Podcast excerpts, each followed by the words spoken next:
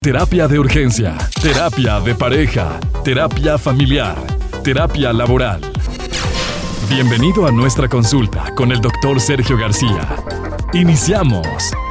Y sí, hoy toca llorar porque dentro de las etapas del duelo hay una que se llama tristeza, la tristeza. Algunos autores le llaman depresión, pero en sí mismo no está bien utilizar el concepto de depresión porque la depresión se asocia a todas estas cualidades crónicas de, de, baja, de baja motivación para vivir, de querer estar acostado, de llorar todo el tiempo, de querer estar dormido, de no salir del cuarto, de no convivir con las personas.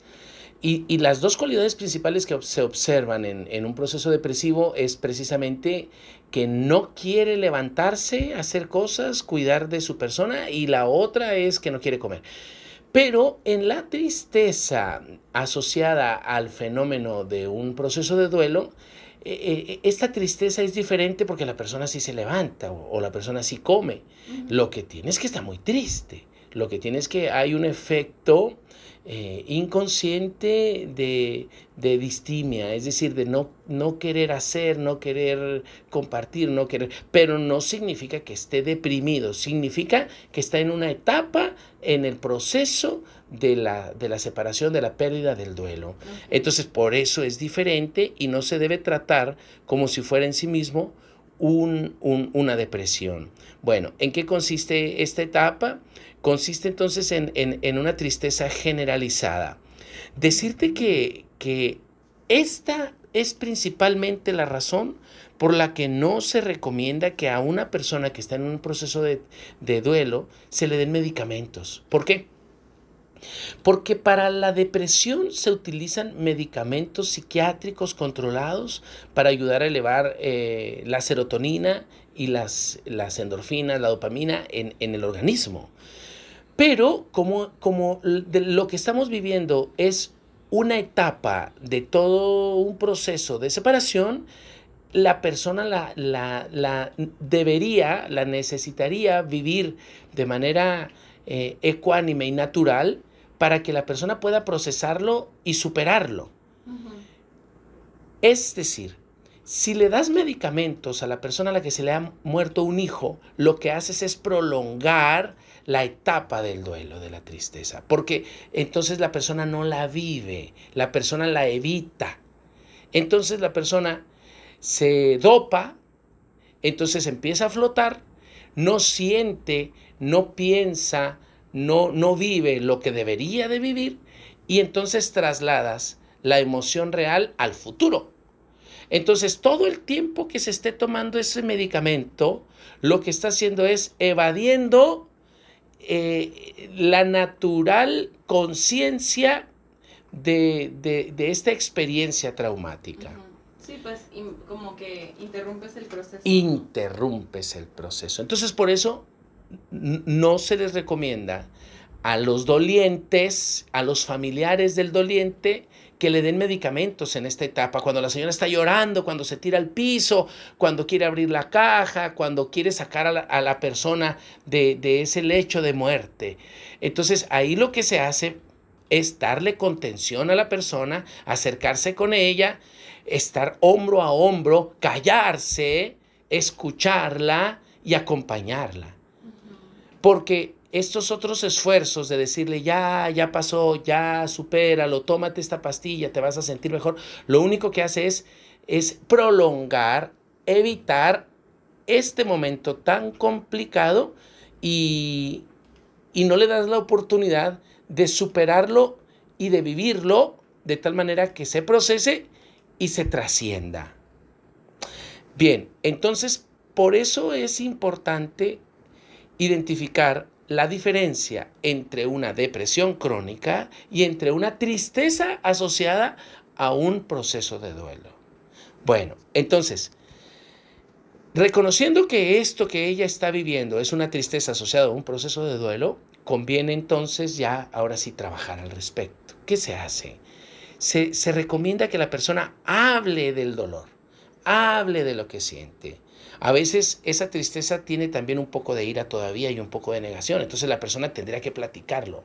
Quien esté más cerca de ella debería de escucharle en silencio, no debería de darle consejitos, porque los consejitos lo, lo, que hablan es de, de, la persona que lo da, no de la persona que lo recibe. Claro. Y la persona que lo recibe, la mayor parte del tiempo sabe que no puede hacer nada en este momento. Entonces lo que único que se puede hacer es escuchar y motivar al doliente, motivar a la persona afectada a que siga hablando, pero que se enfoque más en el tiempo que la persona vivió y no en el tiempo en que la persona ya no está. Fíjate bien, ¿eh? La persona doliente está más centrada en lo que hoy está viviendo, en por qué se fue, por qué se, por qué se separó de mí, por qué ya no me ama o por qué se murió. Uh -huh. Pero debería estar más centrada en los tres años que vivimos juntos, en los 15 años que vivió conmigo, en los 25 años de relación de pareja o en los 50 años de vida que tuvo. Cuando la persona entonces reconoce que es más importante los 50 años que sí vivió y no el momento en que murió. Cuando la persona reconoce que para él o ella es más importante los tres años que sí vivimos juntos y que disfrutamos, y no este, el, ahora que me fue infiel. Cuando la persona reconoce aquellas seis vacaciones que nos aventamos juntos, porque duramos siete años juntos, y no hoy que ya no va a estar conmigo para este diciembre, entonces la persona empieza a trascender el dolor. Por eso es importante centrarnos más en lo que sí se vivió y en la felicidad que compartimos que en la tristeza que me da hoy y en lo que ya no vamos a vivir. Ahí empieza la persona a recuperar a su persona y empieza a pensar en sí mismo. Por eso esta etapa de tristeza es muy importante, porque la persona que está triste piensa también en, en, en el efecto que va a hacer en mí el hecho de que él ya no esté. Entonces por eso estoy triste.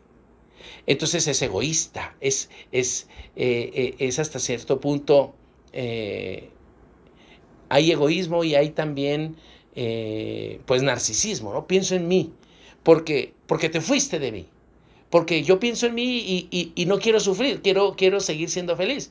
Bueno, entonces ahora tienes que encontrar esos vehículos que te hagan sentir feliz sin la presencia de tal persona. Es un fenómeno muy interesante. ¿Qué te parece, Cris? Pues sí, sí es muy, muy interesante porque luego, ¿cuánto podría durar un, una etapa de tristeza?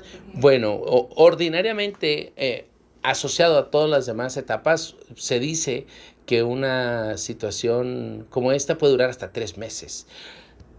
Eh, junto con la negación, con la ira, con la duda, viene la tristeza. Todo junto puede durar hasta tres meses. Es decir, eh, bien trabajado, bien analizado eh, con su terapia, tres meses. Pero una persona que no lo trata puede vivir en tristeza tres años o puede vivir 20 años y puede que su vida ya no se rehaga, es decir, que se quede paralizado y que muera así, triste. Entonces tú ves muchas personas que tuvieron un impacto grave ¿no? eh, en, su, en su psique por una pérdida, por una separación, y ya se quedó así atrapada para siempre porque se le murió su hija, porque la abandonó su esposo, porque le fue infiel y se arruina la existencia, ¿no? Es de estas personas que vemos nosotros como, como eh, amargadas.